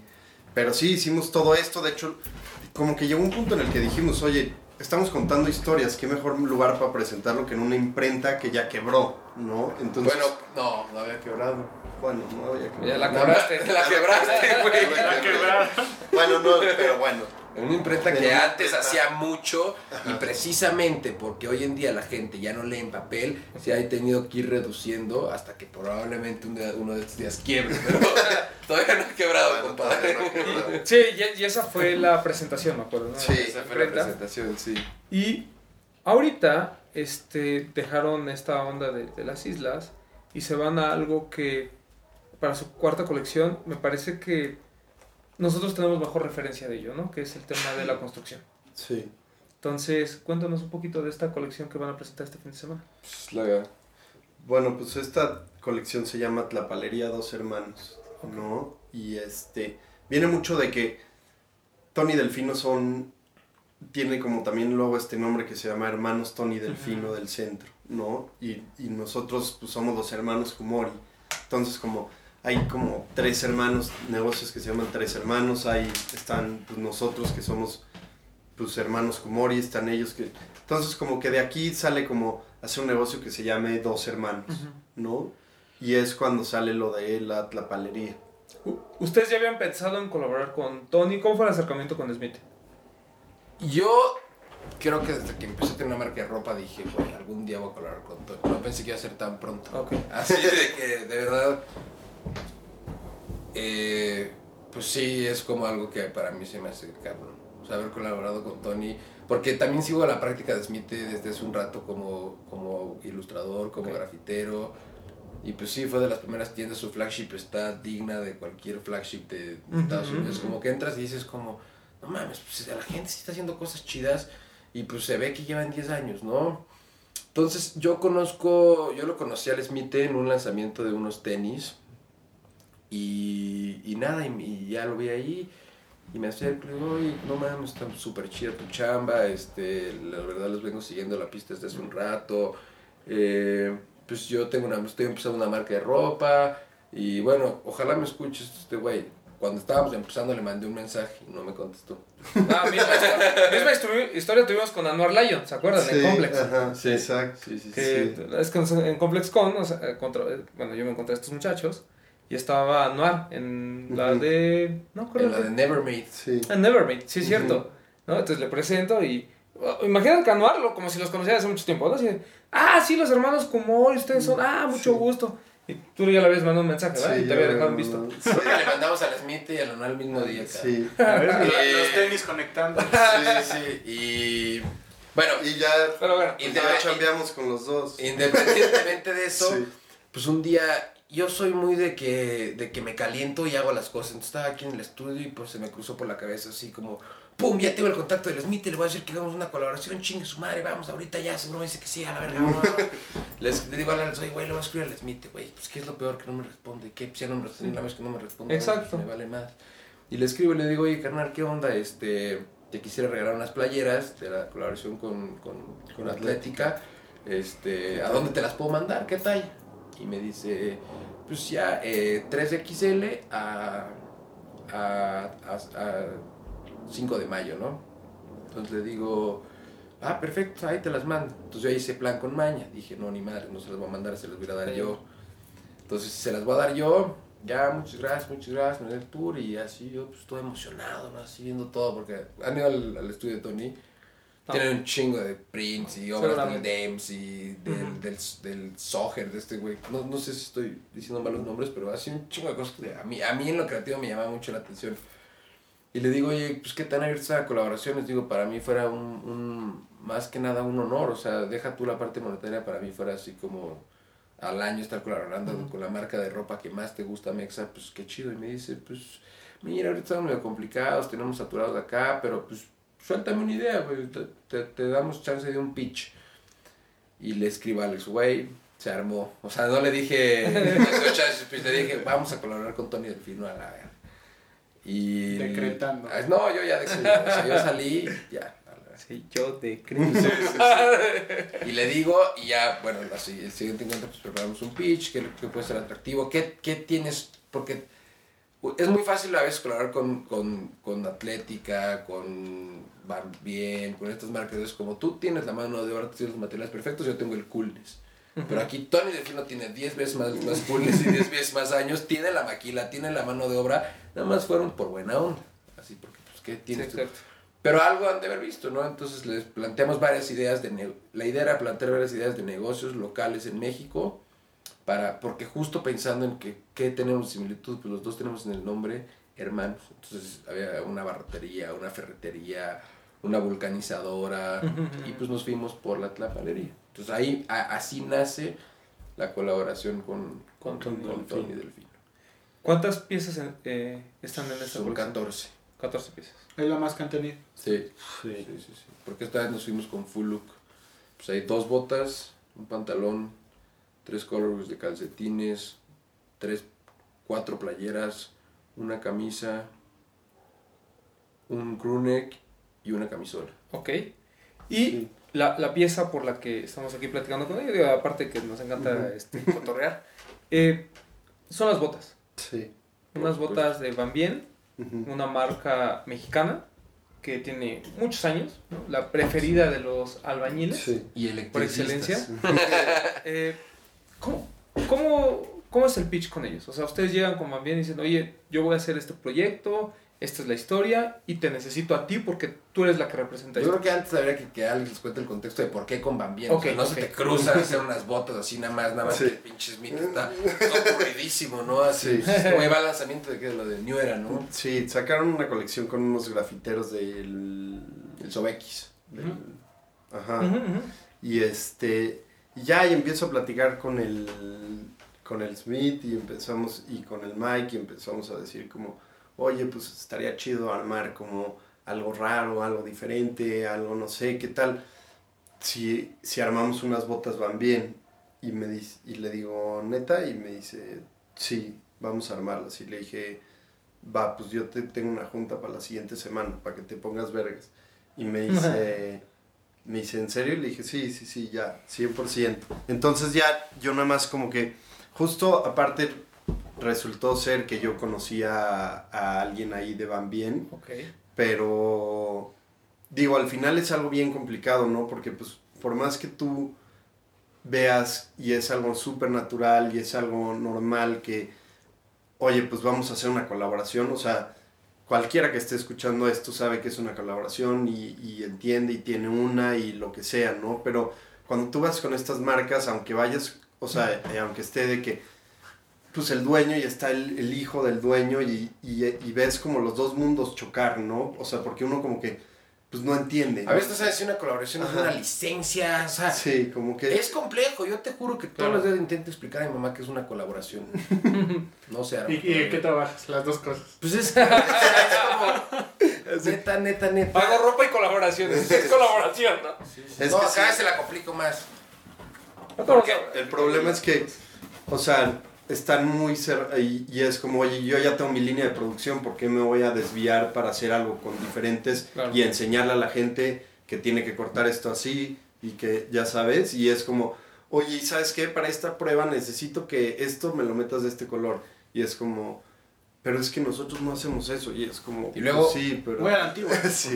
Y luego para darle un poco más de contexto, tenía que ser con Van Bien. O sea, y nos clavamos Sí, en claro. Van Bien no es con nadie, Sí. porque ju- es justo esto de la narrativa, ¿no? Estamos hablando de una colección que habla sobre una tlapalería, que habla sobre... digo, he- hemos tomado esta narrativa acerca de, de, de un sindicato de trabajadores como muy, muy de la mano de la, de la mano de obra mexicana, cabe la redundancia, y pues qué más que la cereza del pastel con algo truth, ¿no? Es como otra vez ese Neri Vela presente, ¿no? O sea, es todo claro. inventado, pero toma, si es la Van Bien original, colaboración oficial, y te da un poco de, de- a ver, si existen estas dos hermanas, porque Van Bien si es oficial. Sí. Suéltalo, suéltalo, Román. No, no, o sea, no, no, no, termina, termina, termina, porque estoy pensando en otra cosa. Termina. Ajá. Sí es oficial, sí existe ahora Tlapalería de dos hermanas, porque, o sea, sí está haciendo algo con Van Bien, que sí existe una marca de hace 155 años. No, O- 65. ¿Cuánto? 65, 65. sí. Bueno, yo me exageré, pues iba a decir. Eh, Pero va, pero va a durar ciento. Sí. Sí, desde hace 300, Sí, ya decretó. desde, desde hace 300 años. No, no más que la cuenta. Sí, sí, sí. Ahí va, con la imprenta. Pero al mismo tiempo eres una bota muy enfocada a- al trabajo, ¿no? O sea, tiene casquillo, tiene un puente ahí que estéticamente son agresivos. No, no, no diría que feos, porque si se los pones en un Betemens, la gente se vuelve loca. Con una bota van bien por ori- la original. Pero entonces fue como este reto, ¿cómo traducimos la Borsegui clásica, o sea, el modelo clásico, al lifestyle, al lifestyle, ¿no? Entonces fue cambiarle la suela, cambiar la piel, bajar, porque la, la original Para la gente que nos está viendo en YouTube, pues aquí la ¿Dónde tenemos. está? Para la gente que nos escucha en radio, Allá arriba o aquí- allá- aquí tenemos allá la muestra. la que está en... La original viene con, ah, con las agujetas nada más. No. Estos otro- dos, Ajá. bueno, o estos dos o tres no tienen. Por la razón de que tiene el casquillo aquí, ¿no? Entonces la idea, la- el rediseño fue la borsella original. Le bajamos tres este, ojales más para darle un look más hike. Y aquí tiene como un puente, ¿no? Entonces le quisimos poner la suena plana y que sea como una bota mucho más ligera. El pespunte lo tiene por adentro, esto de aquí le tiene por afuera. Y pues básicamente mantiene la esencia de la bota, pero con un look mucho más de lifestyle, ¿no? Claro, y pues digo, fue el cambiar el colorway también y el cambiar los materiales, ¿no? También algo, o sea, bien clásico que tienen ellos es que le tenían como un... No, porque fuimos a, a las oficinas, ¿no? Y nos Entonces- enseñaron todo el archivo y era como, y estas las usábamos, este... Ah, para las, para las serpientes. Para las ¿no? serpientes cuando te muerden y estas, este, para terrenos cuando te colgabas de las torres de CFE, de no sé qué. O sea, como mil especificaciones así. Y pues tú ves que las botas están hechas para ciertos trabajos, Claro. ¿no? O sea, hay unas que tenían, ¿qué tal? Había como un tenis que tenía como todo este casquillo, pero se iba hasta casi el empeine, porque pues son, son, tra- son zapatos que se usan de seguridad, ¿no? es lo que nosotros decimos, es calzado de performance. Es que ¿no? Sea, tiene calzado de performance. una razón. Sí. Performance industrial. Es tipo. ACG para la fábrica, ¿no? Este es O sea, performance electricista. Y, por ejemplo, es que a ustedes les, cosas- les, les gustan las cosas muy difíciles, muchachos. Sí. Yo me acuerdo que cuando platicamos de, de, de Panam, incluso con Smith, cuando comentamos de la bota que mandó a hacer, el, el tema de las suelas, ¿no? O sea, yo me enteré de ese chisme de las suelas porque en, en- en una tienda en, en Nueva York que existía, que se llamaba World of Niche, eh, eran calzados hechos a mano, ¿no? Casi, casi por un dios griego, ¿no? y carísimos y no sé qué. Y lo primero que me explicaron fue, este calzado es muy caro, porque la suela nosotros la hacemos. O sea, es una suela que no vas a encontrar en ningún lado y me explicaban, ¿no? Si los contabas. Obvio, los Román pies, lo tiene. y te Obvio. Sí, Obvio. O sea, era una cosa muy Tres elevada, pares. ¿no? Y- Tres Ojalá, Ojalá. y, no, y, y me decía, ¿no? Que, que, que ese era no solo los materiales, sino el tema de la suela, porque es muy complicado que la gente, digo, las marcas que hacen suelas, ¿no? Como Vibram, etcétera, Claro. que, que te hagan un 40, ¿no? Para tu colección, o sea, es, o- ¿quieres sí, 100 mil o quieres de las que ya No, están deja hechas? tú que las hagas. No las consigues. O Exacto. sea, no hay proveedores. No hay proveedor. Así en corto. Entonces, ese fue el problema al que se enfrentaban ustedes también. Este, sí, bueno, la verdad aquí tuvimos bastante ventaja con, Ok. con Van Van Bien. Bien, ¿no? O sea, el hecho de que lleven ya este, 65 años te da como mucho respaldo y ellos ya tienen ciertos proveedores y ya, digo, ellos hacen sus propias suelas en... Se llama el vulcanizado. Ajá. Que no es una sola aparte, sino es como un hule que se une con, la, con la bota. Bueno, tienen varias, ¿no? Sí, tienen, tienen varias ahí y tienen como sus diferentes procesos, pero tipo, obviamente las cosas ahí están muy industriales, entonces si tú agarras una bota es tipo como si te pones los triples, ¿no? O sea, Sí, sí, sí. haces pierna. Ah, ok. Entonces dijimos como si queremos que esto sea más lifestyle, la verdad sí, tipo, el casquillo no lo debe de tener, ¿no? O sea, porque es algo que es mucho peso, al final incomoda y para lo que nosotros lo estamos queriendo usar, Lo hubiésemos podido usar para el shoot y ya. Ajá. O sea, sí, exacto, porque cuando estábamos haciendo el shoot nos corrían de la construcción porque no teníamos casquillo. Pero sí, o sea, básicamente lo que quisimos fue adaptar todas las cosas que ellos tienen y es como incursionar con ellos hacia el mercado del lifestyle, ¿no? Y entonces, digo, al- luego había- habíamos pensado en ponerle aquí también otro, Otro otro otro- detalle de... Aquí en la entresuela. Ajá, en Es la es entresuela. una inyección esto de... Pero ya se complicó, la verdad. Sí, ya nos estábamos volando todo lo que No, queríamos y entonces fue, fue que salió ¿Cu- así. ¿Cuánto cuestan unas Bien normal? O sea, unas de las que usa La muy por preciso. 6, 500 baros. 500 Sí. baros. ¿Cuánto va a costar la bota de hermanos como ahorita en Delfino? Como 2500. Como pues, 2500. Sí. Pero obviamente estamos hablando de un producto completamente diferente. Sí, no, Sí. la piel es diferente. la- o sea, es otro zapato tomando la esencia de las De las- ahí.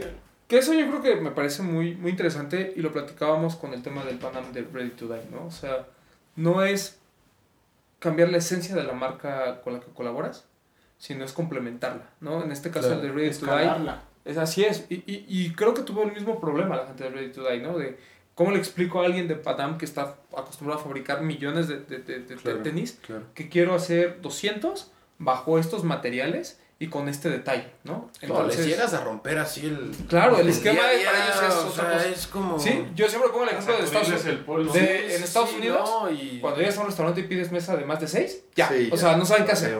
¿no? O sea, te cargan más en la cuenta de la propina, pero no saben qué hacer con las mesas. Sí, así sí, como de, sí, sí. ¿se pueden dividir? Entonces, pues sí hay que admirar también a las, a las, a las grandes empresas Claro. que se toman el tiempo de creer en, vamos a decir, tres de Tony Delfino y dos de acá, de cinco locos que, pues porque su narrativa va en base a una tlapalería, se les ocurrieron hacer 100 votos van bien, ¿no? o sea, es, es bueno que empiecen a aceptar ese tipo de, Claro. de, de, de, de deals, ¿no? Que, que eso yo creo que también ayuda muchísimo el momento en el que ustedes llegan, ¿no? Yo creo que este, este misma discusión hace seis años hubiera sido aún más complicada y a lo mejor no se daba. Creo que ahorita afortunadamente, de alguna manera, ya las marcas, ¿no? O sea, como Van Bien, Panam, etcétera, ya están más abiertas. Creo que también el tema de las redes sociales ayuda muchísimo. Eh, ustedes que no solo hacen productos, sino cuentan historias, me parece que también eh, es mucho más fácil expresarlo a través de un shooting, por ejemplo, y que la gente vea los productos, a expresarlos en la etiquetita, ¿no? Claro. Que, que- que es lo que, que- que a veces... Claro, y es algo que siempre hablamos, que el lenguaje no siempre tiene que ser escrito. Así O sea, es. yo te estoy dando con una foto perfectamente bien, en una construcción, con un albañil, pues yo creo que puedes enfocar muy bien que la, que la colección ve enfocada a una línea de trabajo y cuando yo te pongo la palería de dos hermanos no la sientes tan lejana Así es. a esto de aquí, ¿no? Claro. Eh, sí, exacto, o sea, porque a veces cuando la cosa conceptualmente es muy complicada, ¿qué es lo que nos pasa con las marcas estas de streetwear como que nadie le entiende, ¿no? El tipo Ujú. Sakai, ¿no? Sí. A Cold Wall y demás, que es, pues está bien chido, pero Sí, yo no me lo voy a poner no, y no le entiendo lo que sí. me está diciendo este güey. Claro. Y creo que aquí al final, tanto el mensaje como el producto son algo que es muy fácil de, de utilizar. ¿no? Yo, yo no recuerdo, digo, y ahorita estamos viendo aquí algo de sus prendas.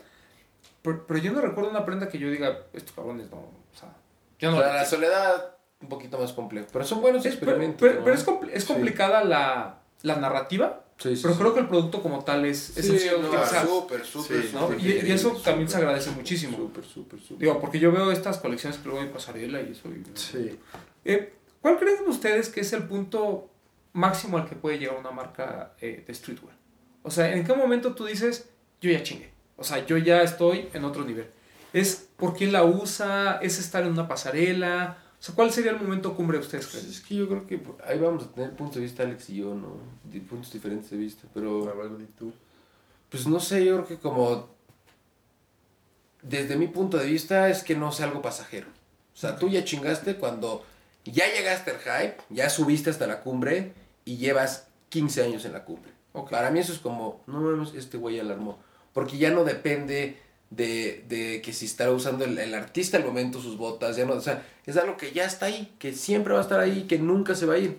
Eso para mí es mucho más valioso que tener un One Hit Wonder, así de que se lo pusieron, se hizo sold out y a los dos meses está, nadie, nadie la compra.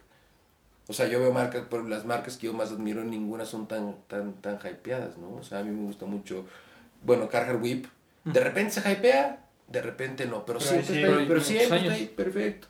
Este, la marca de chanclas Birkenstock a mí se me hace fabulosa, Claro, ¿no? O es- sea, es- siempre está ahí. colabora Joya. G con B. Siempre, siempre.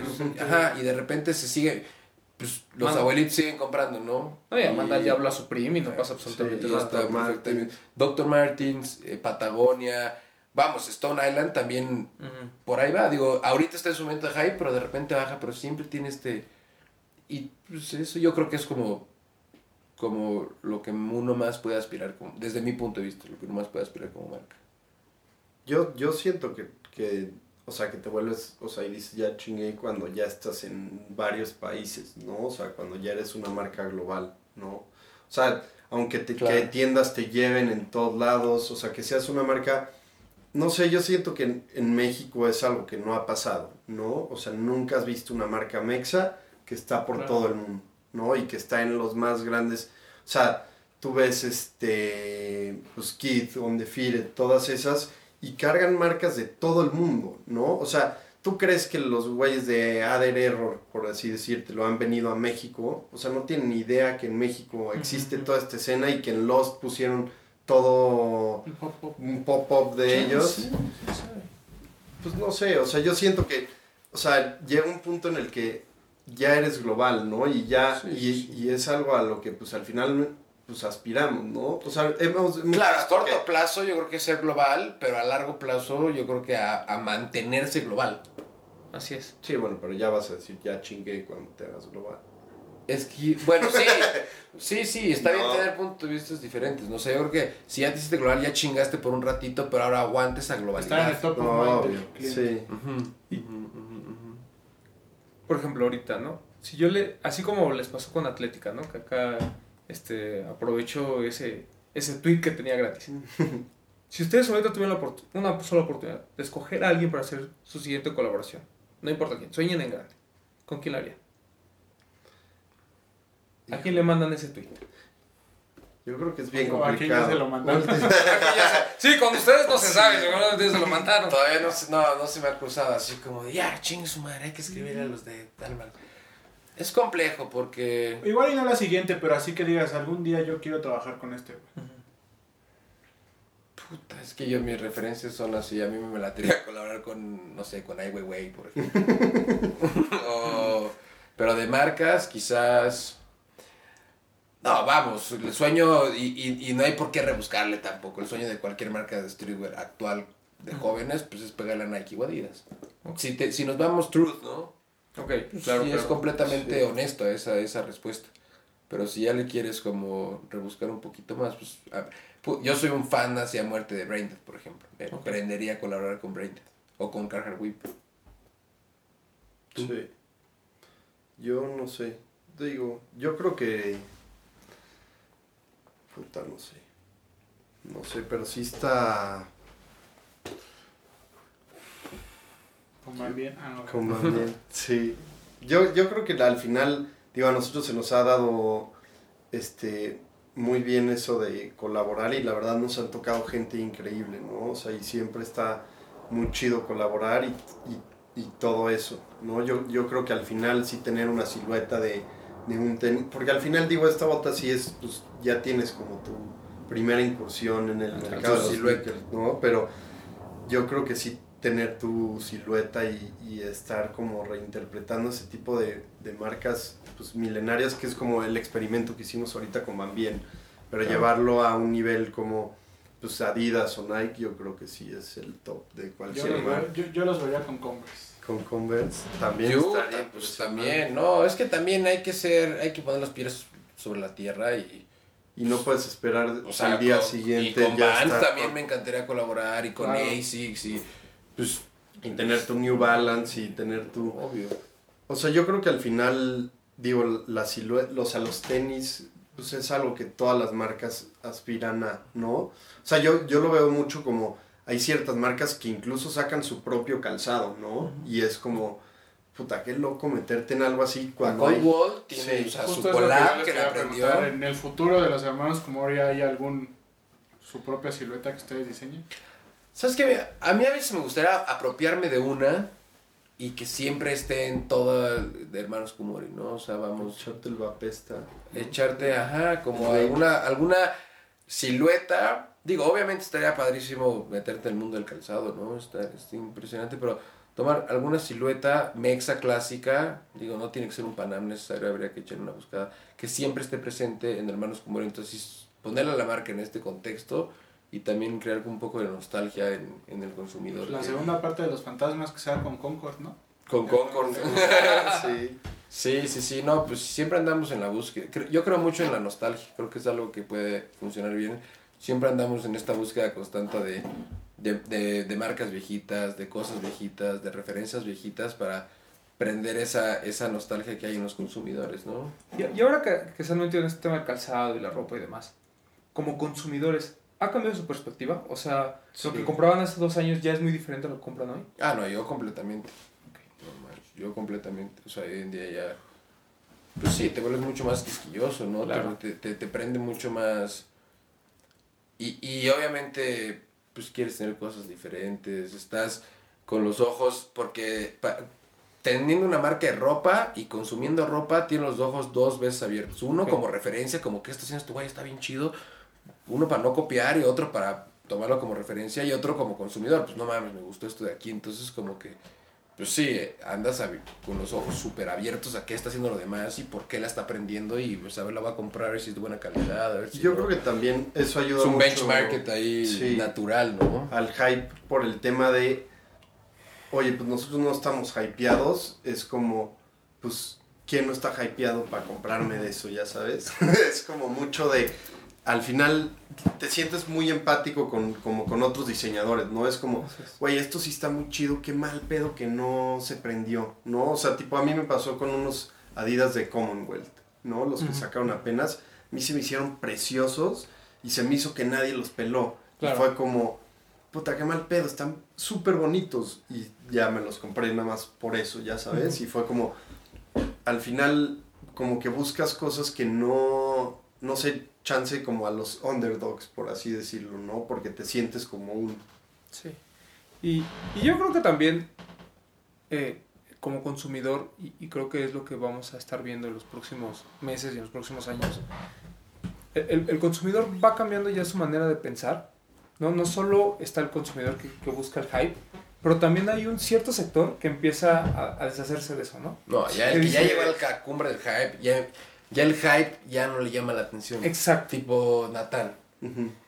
O O sea, sea, o llega un momento que dices, seguramente, tipo, ¿no? Sí, Llega un entonces no convivo, pero seguramente ya pasó eso. Sí, o sea, llega un momento en que dices, ok, lo voy a atender porque, pues, o sea, eh, do it for the gram, Sí. pero, pero ya no, ya no sientes ese mismo cariño, ¿no? O sea, entonces empiezas a buscar cosas diferentes, algo que tú quieras y digas, me voy a sentir diferente. A lo mejor te cuesta mucho más caro que el hypeado, ¿no? Pe- pero al menos tú te sientes diferente, ¿no? Que al final es por lo que empezaste en este mundo. Y yo siento que también, o sea, y, y es como, y yo lo veo mucho en, en tu Instagram, ¿no? Que empiezas ya a poner como toda la historia del par, ¿no? Y es como, ya me clavo mucho más, ya al momento de comprar ya no es de que voy a comprar siete de lo primero que vean, ¿no? Ya es mucho más, oye, tengo este dinero, lo voy a gastar bien enfocado en estas Claro. tres cosas que yo ya vine investigado desde México, ya sabes, o sea, yo hay muchas veces cuando ya vamos a, o sea, salgo de viaje y tengo la oportunidad de ir a, al- algún lugar, yo ya sé desde antes, incluso hay veces que lo compro desde antes de que voy y ya me llega ya, o sea, ya ni siquiera estoy, este, como... Sí, no, no- lo vas a buscar Exacto. tienda, sino ya, Ya, porque ya, ya lo tengo bien y son cosas que ya llevo un rato queriendo y son como, Claro. ¿no? O sea, al final digo, no es de que te vuelves menos consumista en el sentido de que pues te sigues gastando Claro, lo mismo, claro.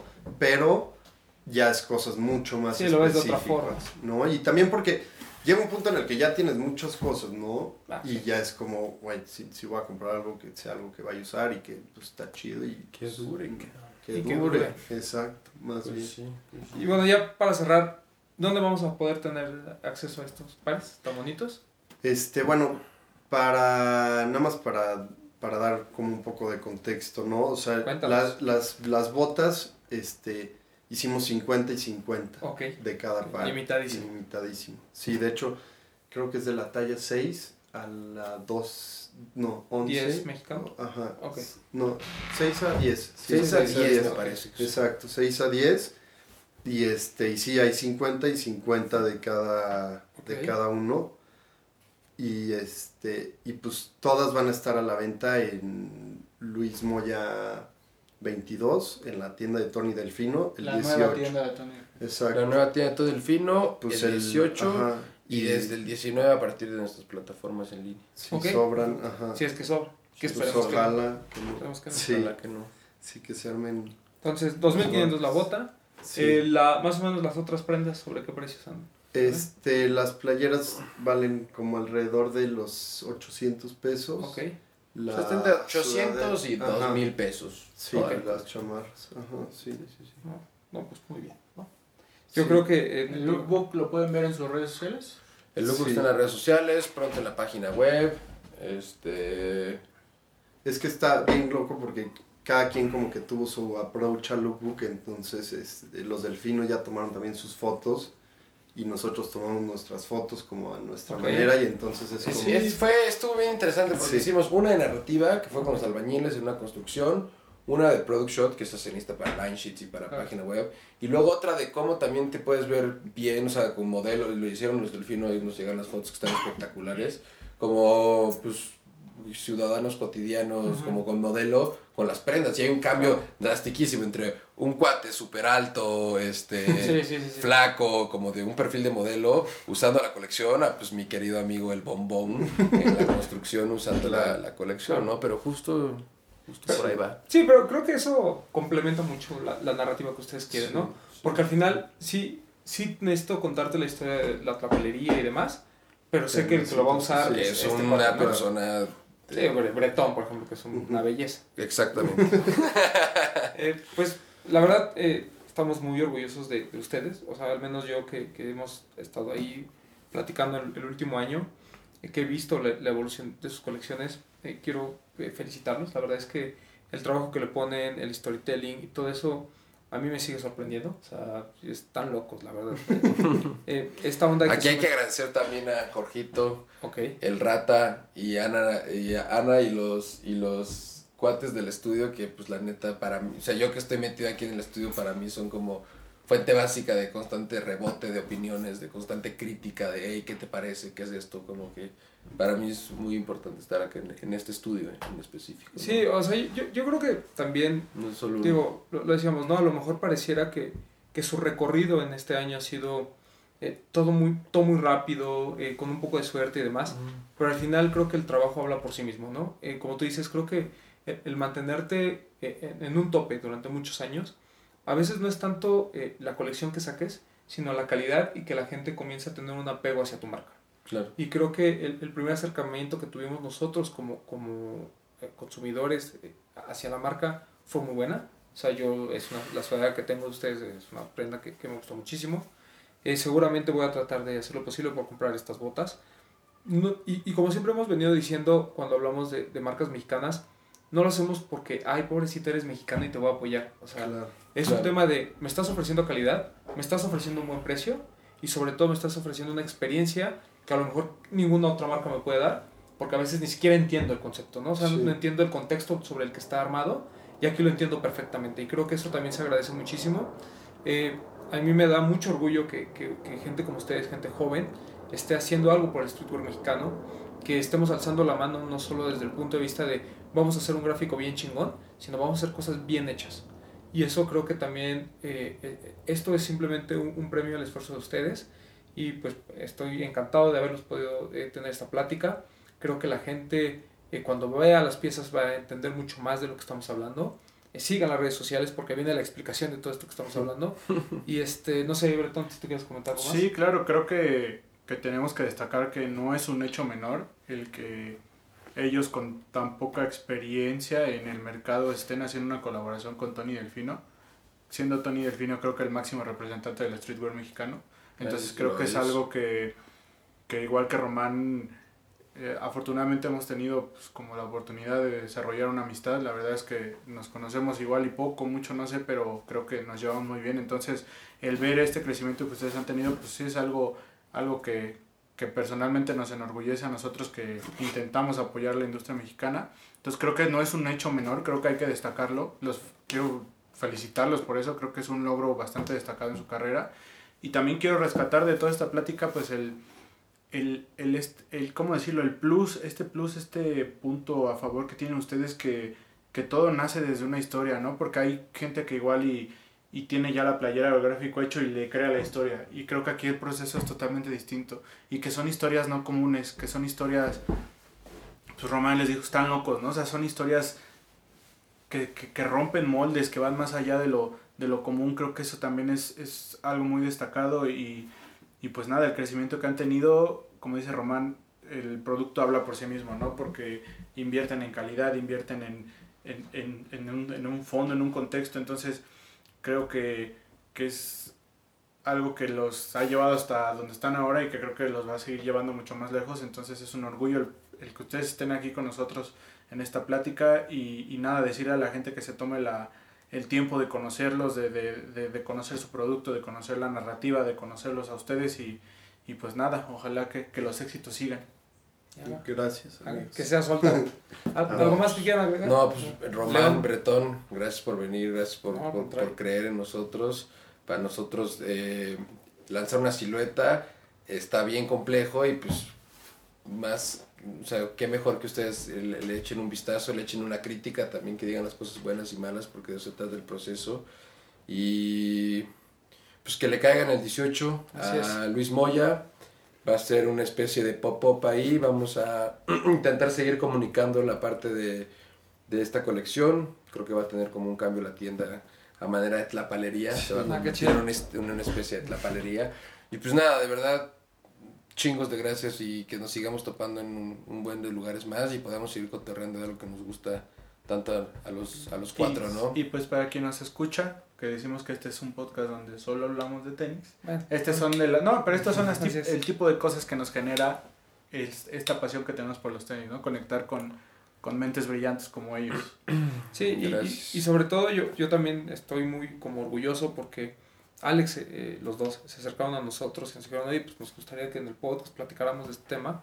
Eh, y, la, y la idea original era tener a Smith y platicar específicamente de la colección, pero lo que yo les decía es, qué bueno que no esté Smith porque me, me gustaría que platicáramos de hermanos como y como tal, porque Le mandamos un saludo ahí a, las bellas playas de Oaxaca. Porque, por- porque la verdad creo que la gente también merece escuchar esta parte eh, también de, de background, ¿no? De, de la marca. Era algo eh, que, que ya habíamos platicado en algún momento, pero creo que nuestros eh, escuchas pues también tienen esta necesidad de, de- de saber otras historias. Siempre les hablamos de tenis, pero ahora como bien dice Bretón, pues nos dedicamos también a hablar un poquito de lo que está pasando y que complementa también, ¿no? O sea, al final del Complementa día... la cultura que el- al final... Así es, Claro. eh, creo que, que el outfit y el hecho de que estén cosas, pasando cosas en México nos debe de importar de la misma forma que nos Y sobre importa un lanzamiento, ¿no? sabemos que nuestro nicho invierte cada vez más en esto y pues qué mejor que invier en lugar de invertir, van a decir que odiamos antisocial, ¿no? pero en lugar de invertir en un antisocial que como dices es algo que nada más se ve, la compras porque se ve chingona la foto en Instagram, pues qué mejor que invertir en algo que tiene una historia y sobre todo que, Que es mexicano. que es mexicano. Y bien hecho. Perdón, ese es otro punto que también quería rescatar, que es muy- yo, yo valoro mucho de, de los hermanos Kumori, que también apoyan a la industria mexicana. Lo Ujú. vimos con Atlética, lo vemos ahora con Bambien, o sea, es hermano levantando al hermano, ¿no? Y creo que eso también es algo, ese es algo que hay que seguir. aplaudir. Justo ahí me vuelvo a cuestionar ya para terminar, como, pues sí, o sea, esa plática de hablar de crear en base a tu contexto, pues uh, después de dos años, pues está sucediendo, ¿no? O sea, pues es muy acertado colaborar con Van Bien, con Claro. Atlética, pues porque es lo que más cerca lo tienes a ti, lo que más lo puedes entender, ¿no? Entonces, pues, Claro, y la no gente estaba tan que- alejado eh, cuando está en ese panel. Sí, interrumpimos, pero nos porque cuando, cuando ves que, que, que Supreme colabora con Timberland es porque, pues, digo, no, no es que nosotros seamos el Supreme Mexa, ¿no? Para nada, pero Mm, es como queremos. nosotros, exacto, pero nosotros sí tenemos como esta idea de, pues, nosotros sí tenemos a estas botas van bien aquí en México, ¿no? Y es como contar el- la historia desde donde nosotros venimos, ¿no? Que es México y el estar viendo en las construcciones esto, pues es lo que nos Ah, y está bien padre ¿no? que las nuevas generaciones son las que le invierten al streetwear igual y no tenían ni idea de, atlet- de atlética o de Van Bien y que lo puedan conocer a través de ustedes me parece algo magnífico. Así es. Tú- nos faltó tu conclusión. No, pues gracias amigos. A mí me encanta platicar de estas cosas y este y pues gracias por darnos la oportunidad de, de presentarnos con, con sus oyentes y pues esperemos que, como se dice, que les haya gustado y que vengan el 18 y que vean por sí mismos lo que está pasando, ¿no? En la moda mexicana, ¿no? Y larga vida a los de los tenis podcast. Muchas Muchas gracias. Muy bueno. Porque Alex León, si nos escucha, Es- Santos. Sí, el otro día le estaba diciendo, güey, está bien raro estarte escuchando y estoy platicando contigo, güey. Estamos estamos justamente poniéndonos de acuerdo para sí, sí. Gracias. Pero bueno, eh, Gracias. Muchas gracias por escucharnos. Eh, recuerden, este 18 de mayo va a estar disponible esta nueva colección de los hermanos Kumori. Eh, sigan en redes sociales, eh, síganlos en también ¿Cuáles son sus redes sociales? Arroba hermanos Kumori. en todos En lados. todos lados. En todos lados. Y eh, también chequen su tienda en línea, ahí tienen todavía buenas cosas de algunas colecciones anteriores. Y pues nada, nos vemos en este fin de semana para ver la presentación oficial de estas Van Bien y de toda la cuarta colección de Hermanos Un episodio más de nuestras entrevistas especiales, ¿no? Así es. Muchas gracias. Bye. Los de los tenis. Hablemos de tenis. Nada más.